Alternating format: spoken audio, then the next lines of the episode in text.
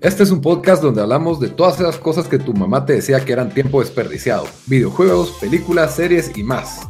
Somos tres amigos de toda la vida que hablamos apasionadamente de todo lo que nos gusta y más que mantenerte al día con noticias, vamos a compartir nuestras experiencias y recomendaciones.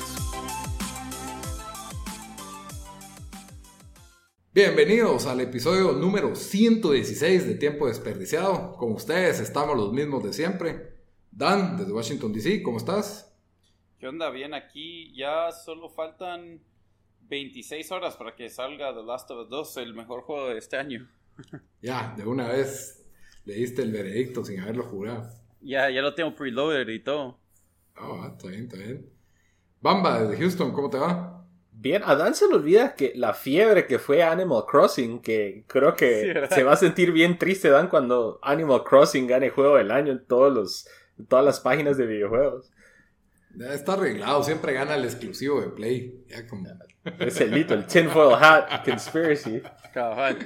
Lito, su servidor desde Guatemala, aquí con un nuevo episodio de Tiempo Desperdiciado. Como siempre, les recuerdo que nos pueden comentar qué pensaron de nuestros episodios, qué pensaron de lo que hablamos, de qué quieren que hablemos en redes sociales. Estamos en Facebook y en Instagram como Tiempo Desperdiciado y en Twitter como T Desperdiciado. También, pues, ya nos están escuchando, pero si nos quieren escuchar en alguna otra plataforma, estamos en SoundCloud, iTunes, Spotify, Stitcher, donde a ustedes se les ocurra, ahí nos encuentran como tiempo desperdiciado. Denos follow, denos buenos reviews, denos estrellitas, todo lo que se les ocurra darnos y se, les agradece. Pero bueno, hoy traemos un episodio centrado en un, en un, tema bastante específico. Hoy vamos a hablar de la nueva película de Spike Lee, recién estrenada ahorita. Películas centradas en 20 diferentes temas específicos. la película es The Five Bloods, era una de las películas esperadas este año eh, sobre pues los veteranos de, de Vietnam que regresan a, a, recuperar el cadáver de un, de un compañero muerto en batalla. La verdad es una premisa que a mí me encanta la, la idea de la, de la premisa de, de de esta película de Spike Lee, de The Five Bloods. Eh, siempre que hacemos un review, empezamos el review sin spoilers y ya más adelante pues vamos a dar la advertencia que ya vamos a hablar de, de spoilers, ¿verdad? Pero sí, si no la han visto, mejor vayan a ver y de ahí regresan para ver qué, para ver qué opinamos. Ok, entonces si quieren, van, comenzar. Vos creo que sos el más negativo de esto, de, de nosotros tres. Así que mejor comenzar, saquemos. Así como vos dijiste de que la, eh, la, la, premisa te, te, emociona igual a mí, o sea, cuando todo lo que te, primero todo lo que tiene que ver con guerra a mí ya, ya me llega, eh, creo que Vietnam últimamente no, no, no hemos visto mucho, aparte del documental, excelente documental de Ken Burns. No hemos... 20 horas de documental de Ken Burns. Cabal, las 20. Eh, para un light, light watching, ¿verdad? Eh, no hemos tenido mucho, eh, ya sea en, en, forma de película o, o serie de, de, de, de, la red Vietnam, entonces me, me, gustaba esto, me gustaba algo de, de, de, que se iba a enfocar en eso, pero enfocar en eso revisitándolo del punto de vista de gente que estuvo ahí ya sabiendo todo lo que sabemos hoy, ¿verdad? Entonces como que ir, ir a enfrentar sus, em, sus fantasmas del pasado. Eh, también Spike Lee, la última película que hizo, Black Clansman, fue pues bastante buena, o sea... Sí, a mí me gustó. Creo que yo la vi dos o tres veces y ya después de eso se notan que tenía sus problemas, pero sí, igual era eh, sólida película. Y nominada eh, al Oscar. Y fue ganó, nominada al Oscar. Ganó como mejor guion original. Ok. Sí, eh, yo no creo que tal vez merecía ser nominada, pero ese año tal vez no había, no había mucho, pero eso es aparte. eh, la cosa es de que tenía buenas expectativas para esto, estaba emocionado de verla, eh, está top 10 la película en, en, Netflix y arrancó re bien para mí, o sea, el, el hincho que tienen con Muhammad Ali, eh, que se rehusó a ir a pelear a la, a la guerra de, de, de Vietnam cuando lo fue seleccionado en el draft. Eh, te enseñan todas las, un montón de las protestas, los estudiantes que murieron en Kent State. O sea, te, da como que un, un, backdrop de qué era lo que estaba pasando en Estados Unidos durante eso. Pero ya la película en sí, eh, yo creo que sufre bastante. Primero, un, un, un guion bastante malo, pensaría yo, especialmente para, para que si algo siento que tenían las películas de Spike Lee es que tenían, tenían buen diálogo, aquí creo que faltó eso. Eh, por momentos fue cursi, por momentos con un personaje específicamente se pasó como que a, donde ya no era creíble, era caricaturesco. Em, y también el hecho que yo siento que, que Spike Lee, bueno, sabemos de que él siempre no se ha alejado de, de hablar de temas, em, de temas eh, eh, de relaciones de, de, la, eh, de, las razas sí, raciales en Estados Unidos, de política y, y, todo eso.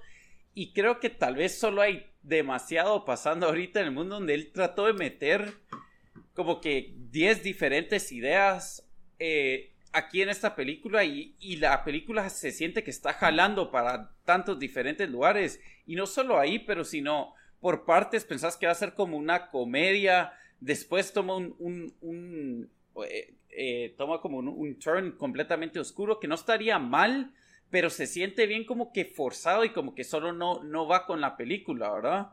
Entonces, para mí sí me, me, defraudó bastante. Sentí que incluso algunas de las actuaciones tenía buenos actores. Dos de los actores era de The Wire. Me emocionó ver eso. Tenía el, el que fue. Em, eh, el que fue, iba a decir Spider-Man, porque tenía ahí en la película Spider-Man en la mente, ¿no? El que fue Black Panther. Eh, Chadwick Boseman. sí. Y, pero solo, sí, para mí solo fue un, un, desperdicio. Eh, por, por, momentos también las escenas se, eh, se miran como película hecha en casa. no sé, la, la, calidad me sorprendió que, que también no, no, fue tan buena hasta, no sé si, si o sea, no, no sé qué budget tenía esta película, pero o sea, he visto bastantes mejores películas en, Netflix que no creo que tenía ni cerca la cantidad de, presupuesto que tenía esta. Entonces yo, yo sí quedé, pero sorprendido lo mala que era. Si no es porque íbamos a hacer este podcast sobre la película, hubiera, no hubiera durado. O sea, ya a la hora yo estaba con que, ok, ya estoy suficiente, ya, no quiero ver más de esto. Pero sí, a mí me decepcionó un, un montón y fue un bajón bastante notable después de lo que fue Black Clansman. ¿Cuánto le das? Uh, yo en serio le doy un 3. Por eso dije 3, 3, 4. O sea, es, de las peores películas que he visto en el último año y medio, dos años. Uy, uy, tampoco. Tampoco. Pues mira, también tomando... Dan como el té que está tomando, bien con hot takes, ¿ah? Cabal. No, pero es que, es que también hay que pensar de que yo tenía expectativas para esta, ¿me entendés? O sea, no es, no es como que era una película que pensé que iba a ser un B-movie, ¿no? Es como que me senté a ver Rampage, ¿verdad? Y, que incluso fue mejor que esta, pero... Bueno, pero como estamos en esta época post George Floyd, pues creo que le, vamos a subir un poquito. Solo faltaba eso, que metieran George Floyd de alguna forma así. Yo creo que resonó más por el, el, hecho, yo creo que hay una sensibilidad totalmente diferente en la recepción de esta película, porque salió justo ahorita que si hubiera salido en hace tres meses, ¿me entendés? Yo creo que sí hubo como que, como que teníamos tan fresco eh, toda esta cuestión de la represión racial que, no sé, yo creo que nos agarró bastante frescos a todos y, se sintió como que una extensión de todo lo que estamos oyendo en los medios, en los podcasts, en internet, como que es la película del, del momento, ¿verdad? Como que si hubiera sido a propósito el estreno, no sé.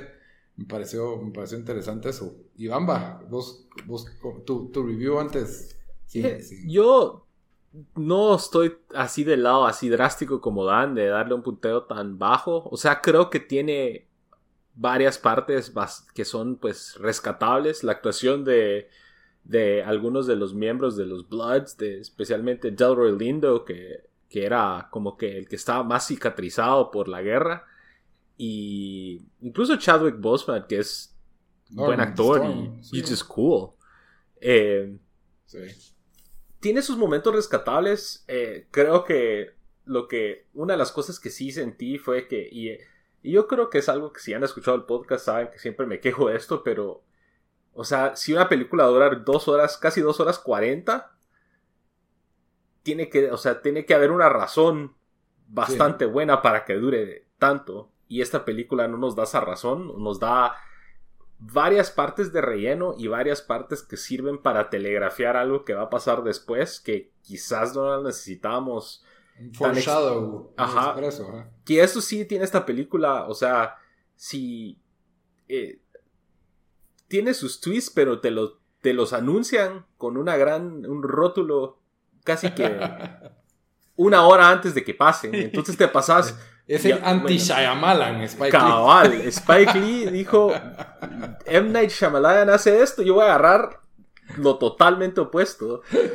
Entonces, eso sí fue como que sentí un poquito lazy en ese sentido. Y eso y lo otro es que, y como dice Lito, o sea, tiene una crítica muy fuerte a la sociedad y a los problemas de discriminación y, a, la lucha que, tiene que, tienen las, personas negras en Estados Unidos, pero sentí que en lugar de tener ese como un como finesse para, para incluirlos y para eh, esos como allegories, aquí agarra un, un mazo y sobre la cabeza te pega con todo y, y en varias partes de la película. Y no digo que esté mal, o sea, yo creo que las películas desde siempre, de todo, desde, desde siempre han, tenido críticas a la sociedad y a los políticos y todo ese tipo de cosas, pero para alguien de la talla de Spike Lee creerías que te lo presentaría de una mejor, de una manera más,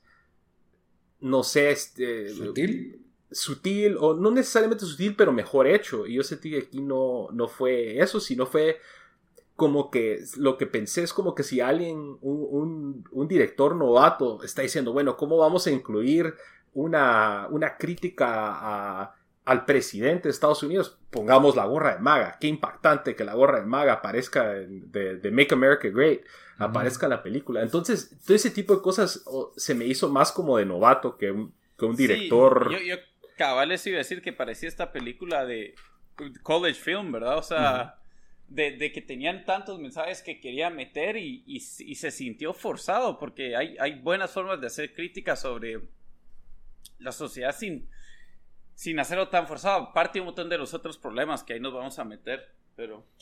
Pero, habiendo dicho todo eso, sí, tampoco le doy un 3, o sea, tiene, tiene partes suficientemente... No, tiene partes suficientemente entre, eh, entretenidas y la primera hora es así. Es, como que si fueran dos películas distintas. La primera hora es una película, la siguiente hora y media es otra película. Yo me atrevería a decir tal vez como un 5, 6 tal vez. ¿Vos, Bueno, yo concuerdo con muchos aspectos. Yo creo que sí. El aspecto más flojo es como que la producción en sí. Yo, yo esperaba más, como, como dijo Daniel, hasta pongo en cuestión las dudas del presupuesto. Eh, tuve problemas horribles con el actor Norm Lewis que hace el personaje de Eddie. Yo sentí que estaba viendo, no sé, una película cristiana cada vez que él hablaba. O sea, parecía como que, como que es un tipo que, no sé, en, los diálogos sentía que la jerga como de... La, jerga afroamericana estaba forzada en algunos pedazos. No, ¿Sabes qué sentí? Eh, ahí sí sentí un poquito diferente porque eso se se me hace como porque es, jerga de otra generación. Es, de esa generación. Entonces, en ese, en ese sentido, no sentí tan. No, te chocó. Bueno. No me chocó porque se, se me hace como habla gente de esa generación y de. Y, pues gente pues negra de, de, esa época. Que ahora son viejos, pues. Entonces, no van a hablar como el slang más reciente, por así decirlo. Sí, y esta película tiene, es como bipolar. Eh, yo no tanto lo partiría en horas, sino que por escenas. Y siento que tiene escenas muy buenas como escenas muy malas. Tiene cuestiones interesantes que en los personajes... Tiene, no, tiene unas escenas que sí parecen de, de C-movie, de esas, no sé, de los sí. 70 Ajá, las escenas de acción. Las escenas de acción parecen de una película del 86 de televisión. Hubo, hubo, hubo una, una escena donde hay una explosión que me recordó la película hecha de, a la película Lethal Weapons 5 o 6 de It's, Always Sunny. Que por cierto, ese, ese, está cancelado ya, esos episodios de It's Always Sunny. ¿Confirmado o no? ¿O lo estás diciendo? Yo, yo me creo que oí las noticias que, se volaron los episodios donde habían, eh, ¿cómo se llama? Blackface. Blackface, a ver, pues. Era esperarse porque lo están haciendo con todos los shows, con bastantes shows. Bueno, la cosa es de que el, tiene, tiene muchos datos históricos que los personajes mencionan de forma medio forzada, pero es una forma de Spike Lee de estar educando a su público, de hacer activismo, o sea, que, te, que para una persona interesada puedes poner pausa y googlear qué es lo que están diciendo, ¿me entendés? Como que, hey, ¿qué fue esto que mencionaron? Que él medio te lo tira así con un par de ilustraciones o una fotografía antigua, eh, explicándote un hecho histórico y, y como que te, hey, que pausa y lo googleas y, aprendes algo de historia. Eso, eso es como, como interesante eh, que tiene esta película para mí. Me gustan los tonos que agarra para los flashbacks eh, y la música de la película también. también sí, eso, eso sí es de lo resaltable. si estás hablando de la música de la película es que la película es mala, pero eh, tiene, tiene así como una premisa que parece la versión negra de Las Vegas. No sé si vieron Last Vegas con Michael Douglas, Morgan Freeman, que son todos estos viejitos que se van a juntar a parrandear en Las Vegas una última vez. No. Y, de repente se vuelve Apocalypse Now, ¿verdad? O sea, tiene como que esa, esa dualidad. Eh, no me parecieron buenas las escenas de acción. Tiene acción la película. Eh, tiene lados de comedia, tiene lados de, de cuestiones de integración racial. Eh, tiene un poco de todo. Al final creo que, que hay un híbrido ahí en que en producción sí me quedó flojo. O sea, especialmente después de haber visto la calidad de Black Clansman. Eh, o sea, los momentos surreales que tiene Black Clansman, los momentos eh, de, educación histórica afroamericana que uno aprende en Black Clansman, la música, cómo estaba integrada. O sea, es que, es que cabal, o sea, perdón, ya que ya agarraste, pero en Black Clansman, o sea, hay, hay, esa plática que da, que da un, un, personaje así como un viejito. Sí, de un linchamiento. de un linchamiento, eso era. Y o sea, y oís eso y, sentís que estás sentado vos en una en la universidad y te está hablando el personal, o sea, te pega y aquí es como que creo que faltó eso, o sea, no no no hubo eso. Igual en la primera infiltración que hacen en Black Cloudman, que él va a un auditorio a escuchar a un activista, no sé, tipo Malcolm X, tipo Martin Luther King, alguien tal vez no tan famoso de esa época y cómo el, discurso empieza como que a permear en la ideología de este policía, ¿verdad? De, cómo la, o sea, la, supremacía blanca se, se, les ha metido de forma subliminal, por, por, ejemplo en Tarzán, creo que hace el ejemplo ahí, ¿verdad? Aquí no, no tuvimos tanto de eso, sino que tuvimos como que pequeños cápsulas o tweets casi que, ¿verdad? De, de, de datos históricos así y, tenés, yo siento que con la excepción del actor de Eddie, en mi opinión, todos estuvieron bastante bien. Incluso eh, repite este Paul Walter Hauser, que es Simon, el, el francés gordito. Eh, él también salió en Black Clansman y siempre es como que el, el chistoso, ¿verdad? Eh, en la película aquí tiene un papel bastante pequeño, pero... Ah, él, estuvo en I, también. También. Y él era Richard Jewell. Ajá. Es, es buen actor él. Sí, la verdad es que sí. Y, a mí me parecieron, por ejemplo, el, Delroy Lindo, que es Paul, a mí me pareció bien. Creo que sí sufren un poco con el guion y algunas escenas que estuvieron de más, como concuerdo con Bamba, que esta película le sobra media hora. Al final creo que es una experiencia, la película que no me pareció así como que, a ah, la gran, ¿por qué, por qué vi esto? O, solo vi por el podcast. No, yo estoy de acuerdo que, que cabal, o sea, lo terminé de ver y peores cosas he visto para el podcast, pues, o sea, me entretuvo lo suficiente para, para no sentirme así como que mal después de verla. Y, y quiera que no, eh, a pesar de que la forma que te quiere dar el mensaje, pero te hace llegar el mensaje de todas maneras, ¿va? Y ahí sí, como dice Lito, eh, en estos dorados tiempos, como que sí lo hace pensar uno más que quizás hubieras salido hace algún, unos meses. Exacto. Eh, creo que tiene double impact, ajá, como por, por, eso. Entonces yo le doy un 6, le doy un 6. Creo que tal vez la expectativa sí estaba para más. El hecho de que fuera Spike Lee, esperaba una calidad en dirección eh, y en producción más.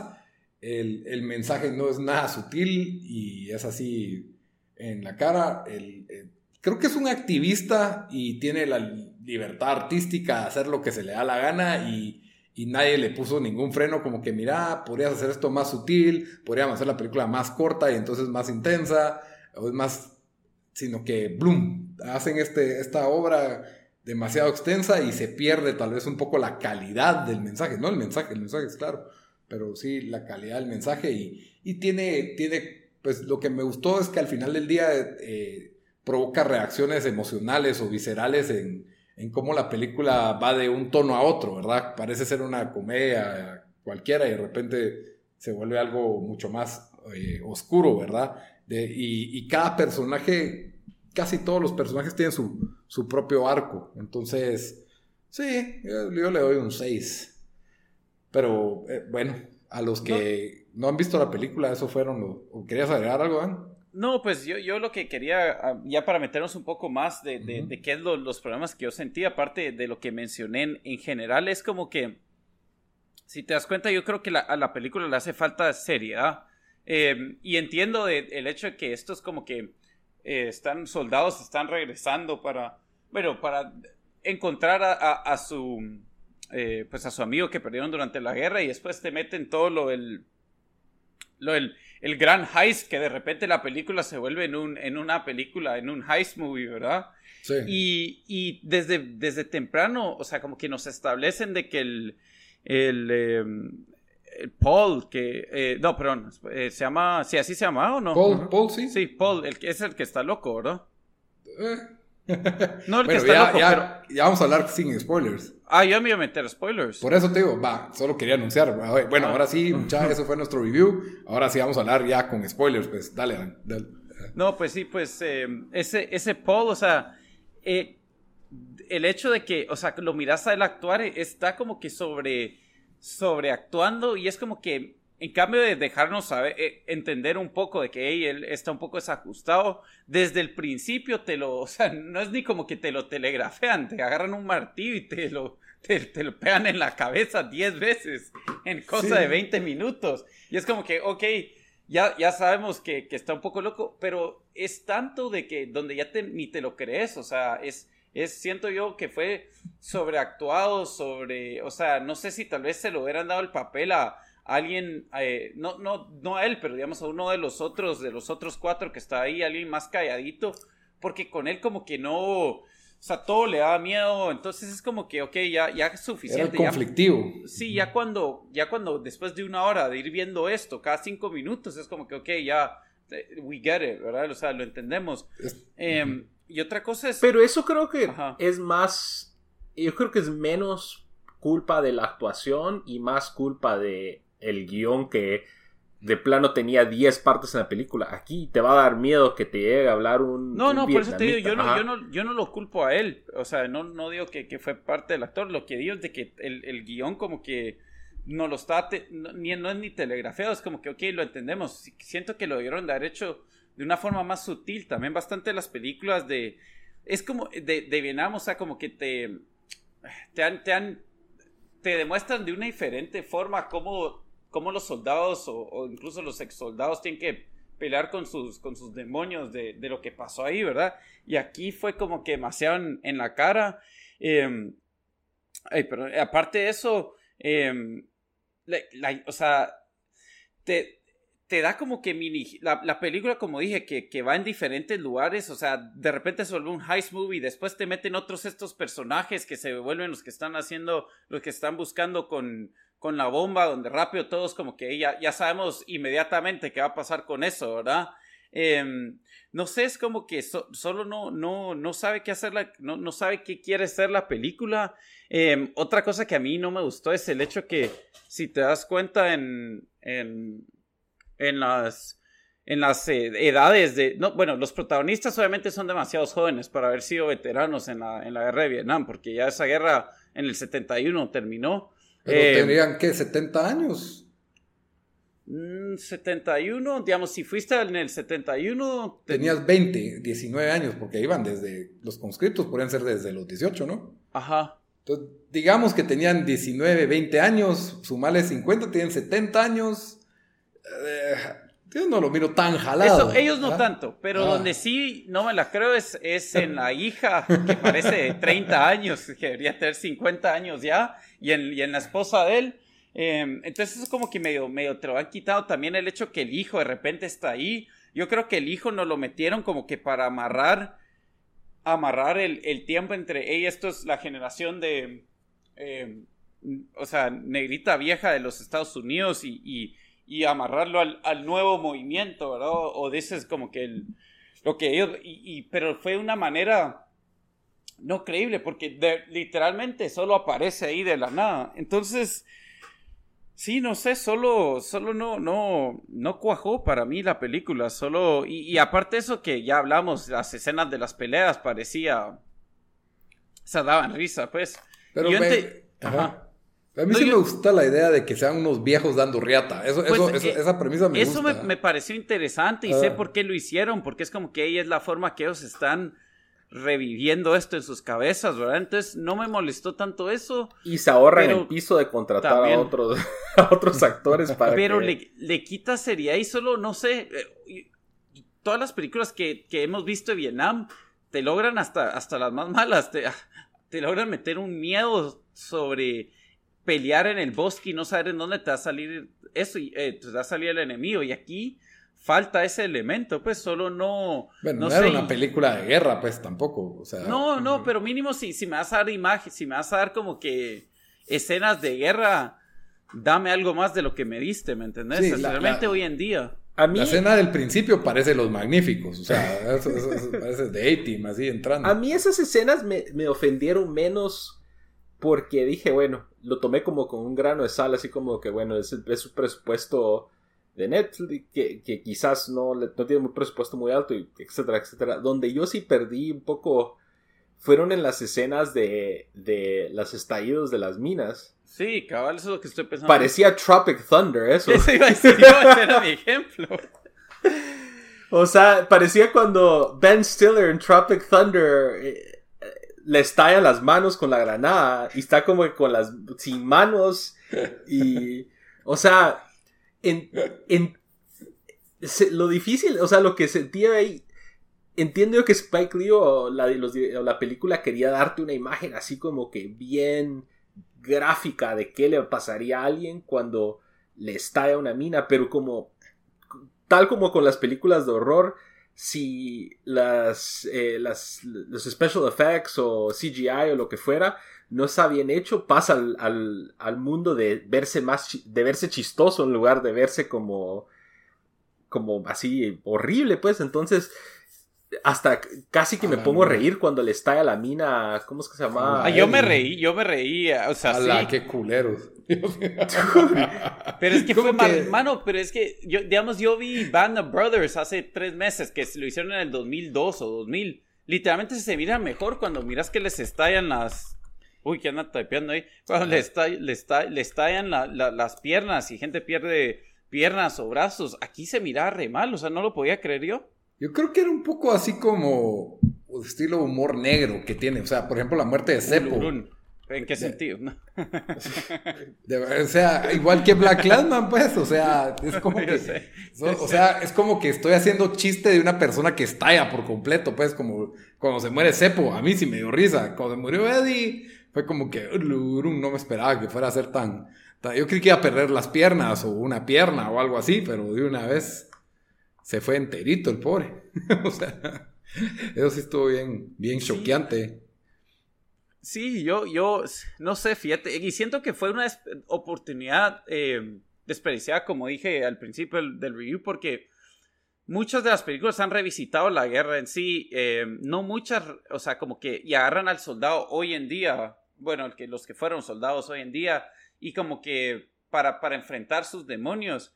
Y aquí no sé, no sé qué fue lo que, pues no, no, no sé qué hicieron con eso, ¿me entendés? O sea, lo tenían ahí, después al principio es como que, hey, parece comedia que vamos a estar ahí de regreso, vamos a bailemos, eh, tomemos, eh, por un momento pensás que van a ir a, con prostitutas en Vietnam, a, a en serio revivir los viejos tiempos, y después o sea, sí, no sé, toma estos twists.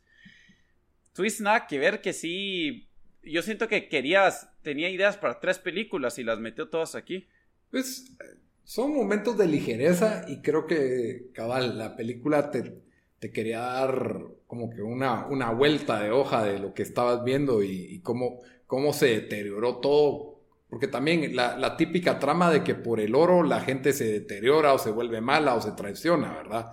Eh, creo que le, le ponen un hijo al personaje de Paul para humanizarlo, para decirlo él, él no es totalmente pero un hasta eso villano. pero hasta eso te lo, te lo presentan de una forma tan, tan mala, porque es como que le quita todo el momento, o sea, no, no, hay, ni, no hay ningún, no tiene nada de, de peso ese momento, ¿me entendés? Porque es como que eh, él es mi papá, andate a tu cuarto, yo, yo, te amo, yo soy tu mamá, o sea, no, sé, no sentías como que, no te creías la emoción de los, de, o sea, mira a ella, un negrito, y se supone que ella es mitad negra, y, como que, no, o sea, no, no, no cruza los ¿me entendés? O sea, no, no sé, es, es, le faltó bastante eso. Incluso cuando llega a despedirse de, de la hija y del esposo, o de, no, la esposa, ahora del amante, es como que también no hay nada de peso en ese momento. Entonces. Ah, lo de Otis. Sí, no hay, ah. no hay nada de conexión con los personajes. O sea, de verdad no, no tienes sí, Eso fue telenovelesco, sentí yo. O sea, como que eso del hijo, que él tenía una hija ahí olvidada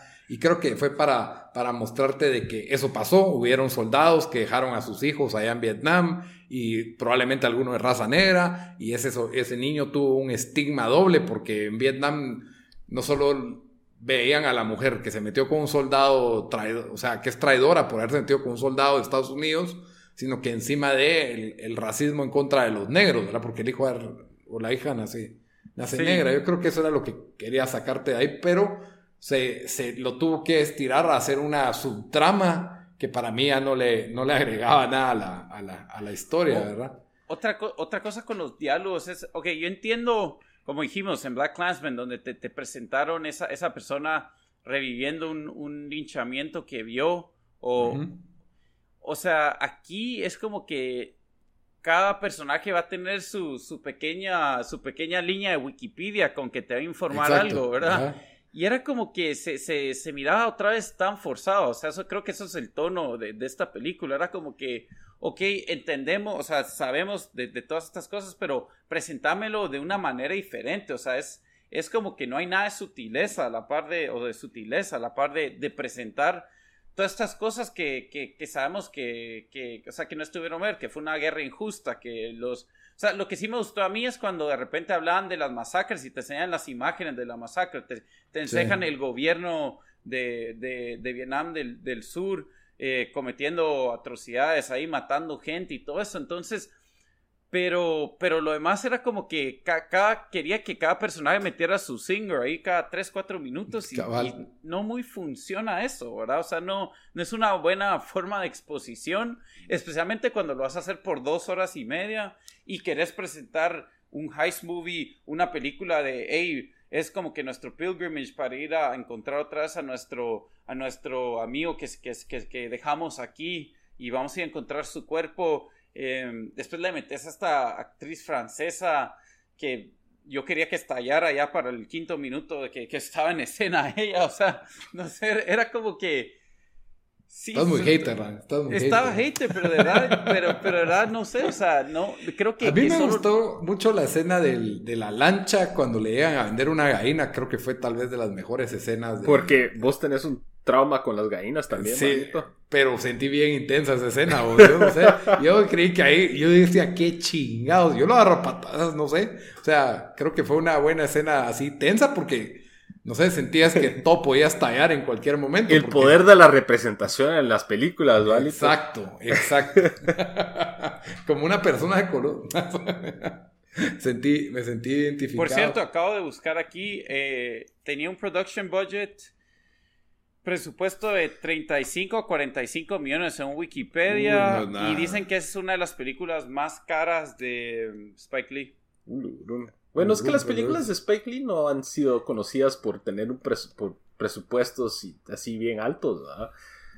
Entonces hay que verlo en el contexto de compararlo. fíjate que, perdón, no, no para, bueno, ya que ando ranting, pero me dio esta risa. ¿Saben cuando.? Ay, Dios, aquí tenía el nombre, espérense, tengo que regresar a Casting Crew, que ahorita está buscando budget. Cuando está em, el personaje de Melvin. ¿Se recuerdan quién era Melvin, verdad? Sí, Melvin, sí, el gorrito. Cabal, él, él sale en The Wire, es uno de los. No es principal, pero es uno de los eh, politicians que es políticos que es corrupto. Y en The Wire era conocido por, por decir shit. Y cuando hacen esto, esta película, yo sí, como que dije, no puede ser. O sea, hasta eso es como que fue tan. Obviamente, si no viste The Wire ni sabes que lo está haciendo. Pero es como que no, dude, en serio hiciste eso. Es Ese es un shout out para los fans de The Wire. Tiene shout out, también shout outs para full, eh, ¿cómo se llama? Apocalypse Now con el, la discoteca que se llama Apocalypse Now. Sí, cabal. La, la, toma de los helicópteros con la música de Apocalypse Now. Ajá, sí. Son como ¿viste? Tropic Thunder tuvo un presupuesto de 92 millones de dólares. O sea, tres veces lo que tuvo esta película. Pero eso, la mitad de eso se fue en pagarle a Tom Cruise, chao. bueno, eso es cierto en las actuaciones, pues habría que, habría que ver cuánto se fue en, en, realmente producción sin contar a los actores, porque aquí no tenían esos actores de ese, de ese peso, ¿verdad? Pero sí, la calidad de la producción a mí sí me quedó viendo. 35 millones yo creo que hacer poco, la verdad. O sea, esas películas... Que es una buena película de, de, de, de así de guerra reciente. Dunkirk. Uy, pero sí, Dunkirk. pero solo para, solo para tener una idea. De, yo creo, lo más ah, Dunkirk tuvo un budget de 100 a 150 millones de dólares. Pero es que Dunkirk tuvo un montón de, de peleas aéreas, explosiones y todo eso. Busquemos Midway, que fue la que. la gran, esa sí, Midway, que fue mid-range. Que fue así de la segunda división de películas de guerra 100. 100, millones. 100 millones de dólares. y esta hubiera necesitado la mitad, siento yo, pues, porque no Pero si lo pones en ese contexto, tiene sentido porque si Midway fue 100 millones, que no fue así súper mala, pero tampoco fue una gran película de así de... Y, se miraba... Pero tiene bastante CGI, tiene bastantes batallas comparada con esta. y el CGI es medio culé. Aquí ahora... Este ya con... Estas películas tenían actores más de renombre. Hola, Dennis Quaid y bueno. Nick Jonas estaba pero, en Pero ¿quién, quién te jala? O sea, ¿quién, aparte de Black Panther, ¿quién te jala en, The Five Bloods? No, el hecho que es Spike Lee Joint. No, no, pero yo te digo, o sea, no, no hay a quién pagarle, pues no hay ah, actor que se jale. Ah, sí, sí, sí, no hay, no hay presupuesto en actores, pero, pero sí presupuesto. Yo creo que lo que más caro sale en una producción son los efectos. O sea, salarios, o sea, de Robert Downey Jr., estoy seguro que se hacen diferencia, pues. Pero era Robert Downey Jr. antes de hacer Iron Man, así que, o estaba al mismo tiempo, creo yo. O al mismo tiempo. Otra cosa que me risa es, no sé, donde el plot se empieza, o sea, ya, ya, ya, se, o sea, ya se vuelve ridículo, o sea, con el oro y después de repente todos quieren el oro y de repente aparecen estos terroristas, estos terroristas random en Vietnam con AK-47 y es como que, y estos shootouts y tirando headshots, estos que no han disparado una pistola lo más en 40 años que no agarran la ametralladora ni bien en las escenas que yo sí me, chocó. En las escenas de Vietnam hasta mal agarraban los rifles así como que lo, sacudían a propósito para como que simular como que si fuera un niño jugando a Rambo era sí, y entonces ya sí al final cuando terminan o sea es como que hey le vamos a dar dos millones a Black Lives Matter era como que a ah, la gran o sea ahí sí literalmente están tratando de meter el nombre de ellos que, que está bien, pero también es, solo va con el resto de la película, que es como que forzado. Y ay, ¿qué iba a decir yo del, final también? Ay, Dios, se me fue. Las escenas en que Paul está hablando a la cámara, a mí me parecieron que sobraron así. Sobraron. Eso, y, y, después te enseña el monumento, donde, donde el monumento a, todos los que eh, perdieron la vida en, en, en Vietnam.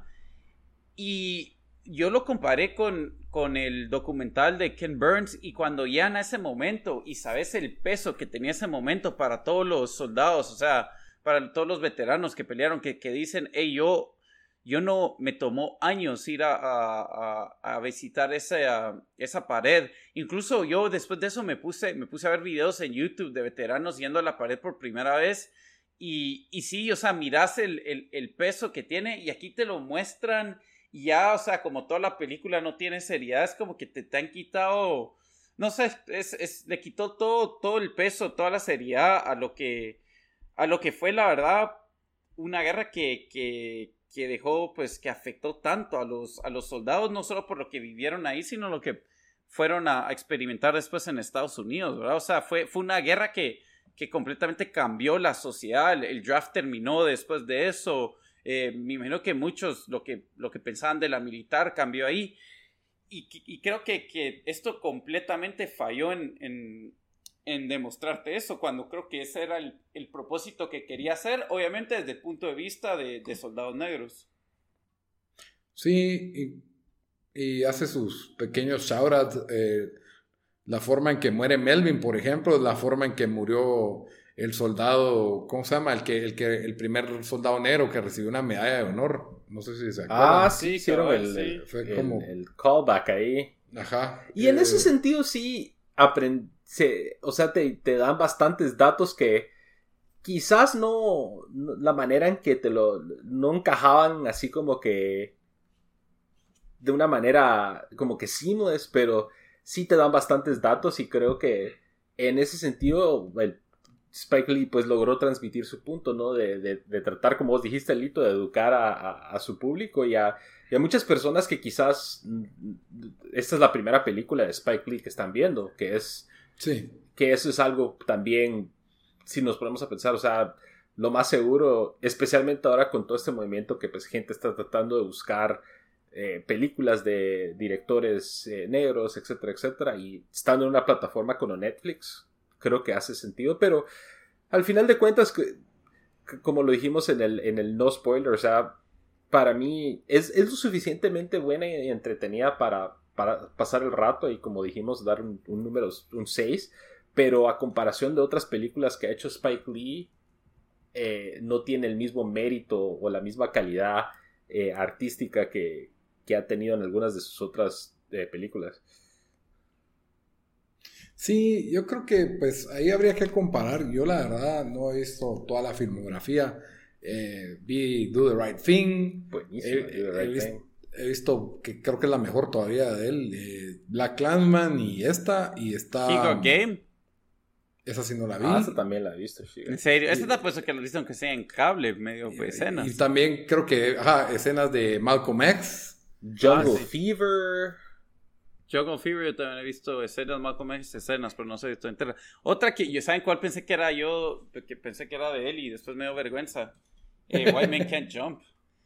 Ah, esa es ah. increíble, esa película. pero la, la, primera fila de los Mets, esa también. no, de los Knicks, perdón, de los Knicks. Sí, iba así de los Mets, ¿a qué hora se...? Estás no, Jerry Seinfeld con... No, no, Spike Lee es full Knicks. Full Knicks. Ha, salido en varias partes de The Last Dance. es, más, iba, a decir eso. Lo más un montón de gente, si miran la foto, él, ah, ese es el cuate que salió en The Last Dance. Es el que salió en los Oscars vestido en morado el año pasado. Twenty Fifth Hour también es de él. ¿O es solo producción? Esa fue buena con Edward Norton. American History X no es de él. No, no, no. Te pregunto que si es de él. no. No. Ah, eso pareciera pero es buenísimo. Pero bueno, la verdad es de que es un director que vale la pena explorar. Y ya después que me dieron 30 minutos a mí para matar la película. que destrozaste la película. No, yo creo que Pesto, director, tiene esos altibajos. Tal vez por el hecho de que no era una película, era una película que se iba a estrenar en Netflix, no era una película que iba al cine creo que se atrevieron a usar un presupuesto más bajo. Se las dejo así, si van al cine se sienten diferente a esta película, si tuvieron que pagar. Ah, sí, sí, totalmente. Ahí sí. Ahí sí me hubiera, me hubiera dolido, ahí sí la hubiera ah, castigado un poco más. pero... No, pero en Netflix pongo pausa, busco en Google el personaje negro que acaba de mencionar. Ve, pues, aprendí algo hoy. Eh, no sé, eh, la experiencia fue más... Y todo esto que está pasando ahorita, siento que le sumó. Aún así, creo que daba para más, pues, o sea, sí, yo también esperaba un, un poco más serio eh, y un guion más apretado y, y sí, no, realmente no, no terminó ando. Es que, es que eso es lo que yo sentí que Black Clansman eh, fue tan, tan sólido en eso, o sea, el, el, el, guion era tan... Sí. La historia también, el guion y la historia era tan así como que lo, no, no, los beats no, no fallaban, ¿me entendés? Y aquí no sé, no habían beats.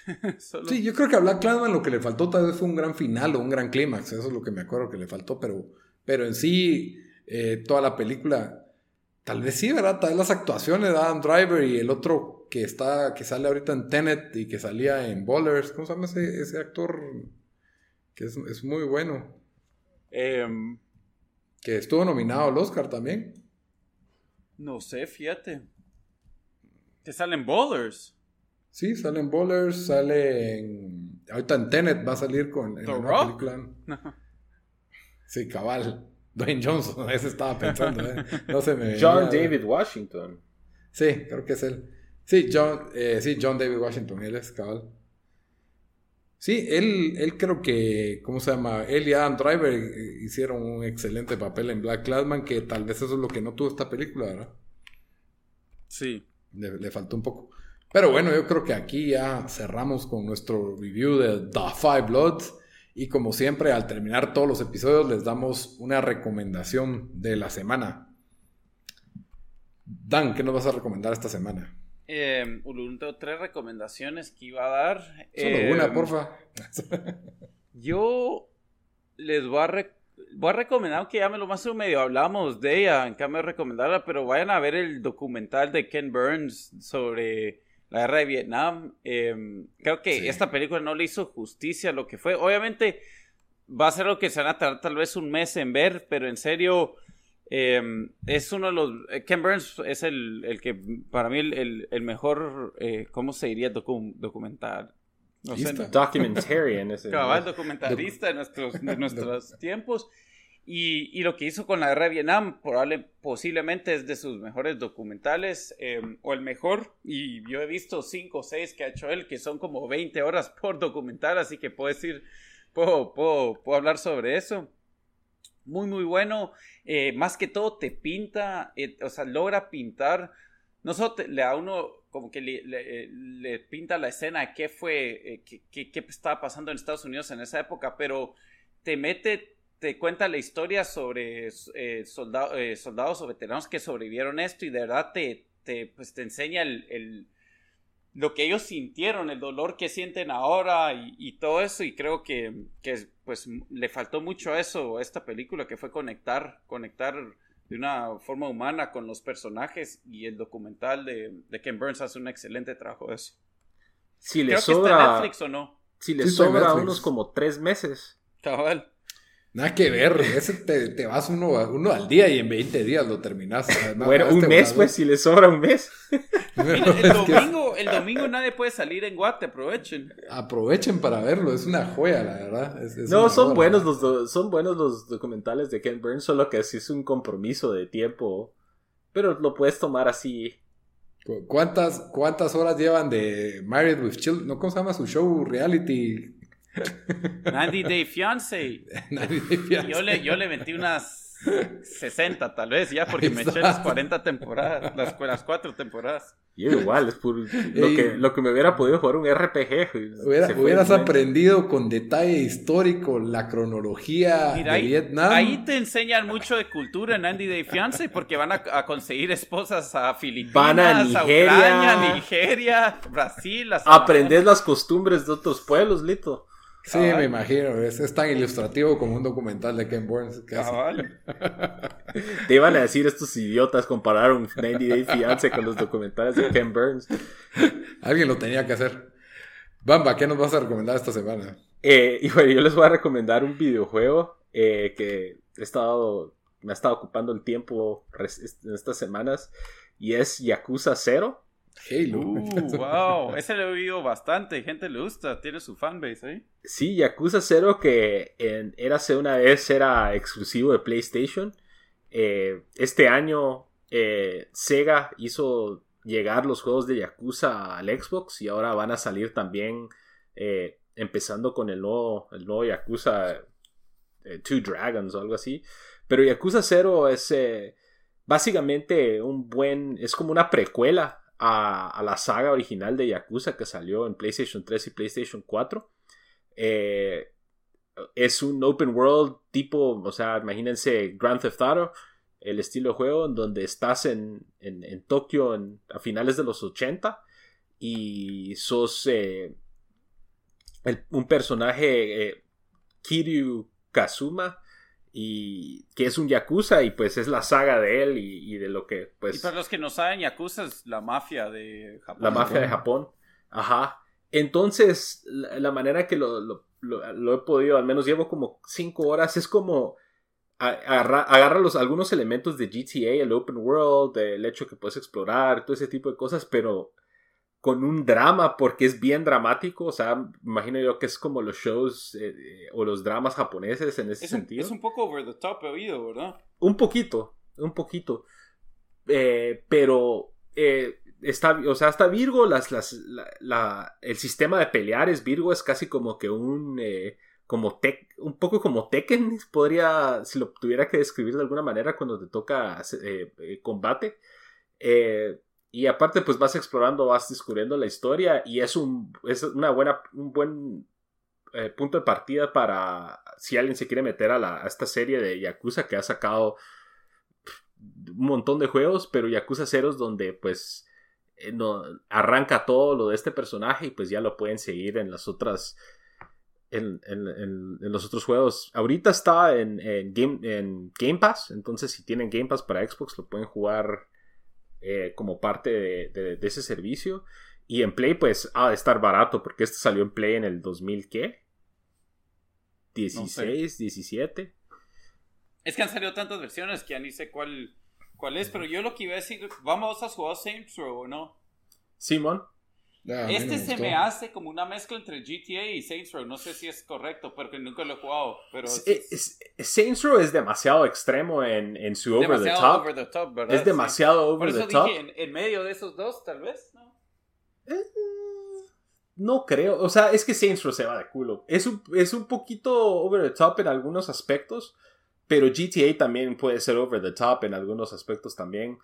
Es diferente en ese. Y, y ponétele y cuando, cuando describirías el over the top es como un poquito anime, pero no.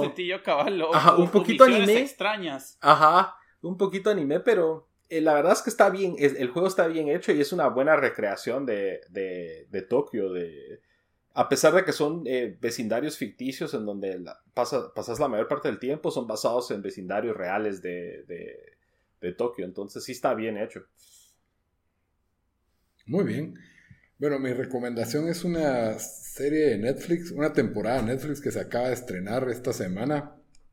Es una serie que se llama Marcela, es, una serie inglesa y es, es entretenimiento barato, la verdad. Es, es una novela detectivesca medio típica, pero, pero tiene un su par de buenos twists, está bien actuada, es esta detective conflictuada entre su vida personal y y unos casos eh, que está investigando. La verdad, eh, es, entretenida la serie. Lleva, ahorita se estrena la tercera temporada. Yo vi las primeras dos y, son buenas. Es el tipo de, serie que yo recomiendo para mientras que estás doblando la ropa, mientras que estás comiendo, te, te ves un episodio, duran alrededor de una hora. No son, no es una serie que imperdible para nada, pero sí es una serie bastante entretenida y, la verdad no sé ni qué esperar de esta tercera temporada porque creí que ya estaba bastante agotado el tema en las primeras dos. Pero vamos a ver qué, vamos a ver qué pasa. Está en Netflix. Y sí, si, si ahorita andan con que no tienen ninguna serie buena que empezar, denle un chance a, Marcela. Es, es, es bueno. Ok, entonces con eso terminamos nuestro episodio número 116. Como siempre, les recuerdo que estamos en redes sociales donde pueden comentar qué pensaron de Five, The Five Bloods o qué, de qué les gustaría que habláramos. Nos encuentran en Facebook y en Instagram como Tiempo Desperdiciado y en Twitter como T Desperdiciado. También pues estamos para que nos puedan escuchar en todas las principales plataformas de audio como Tiempo Desperdiciado. Ahí estamos en iTunes, en Spotify, SoundCloud, Stitcher, en todas las que se les ocurra. Hasta la próxima, mucha. Órale.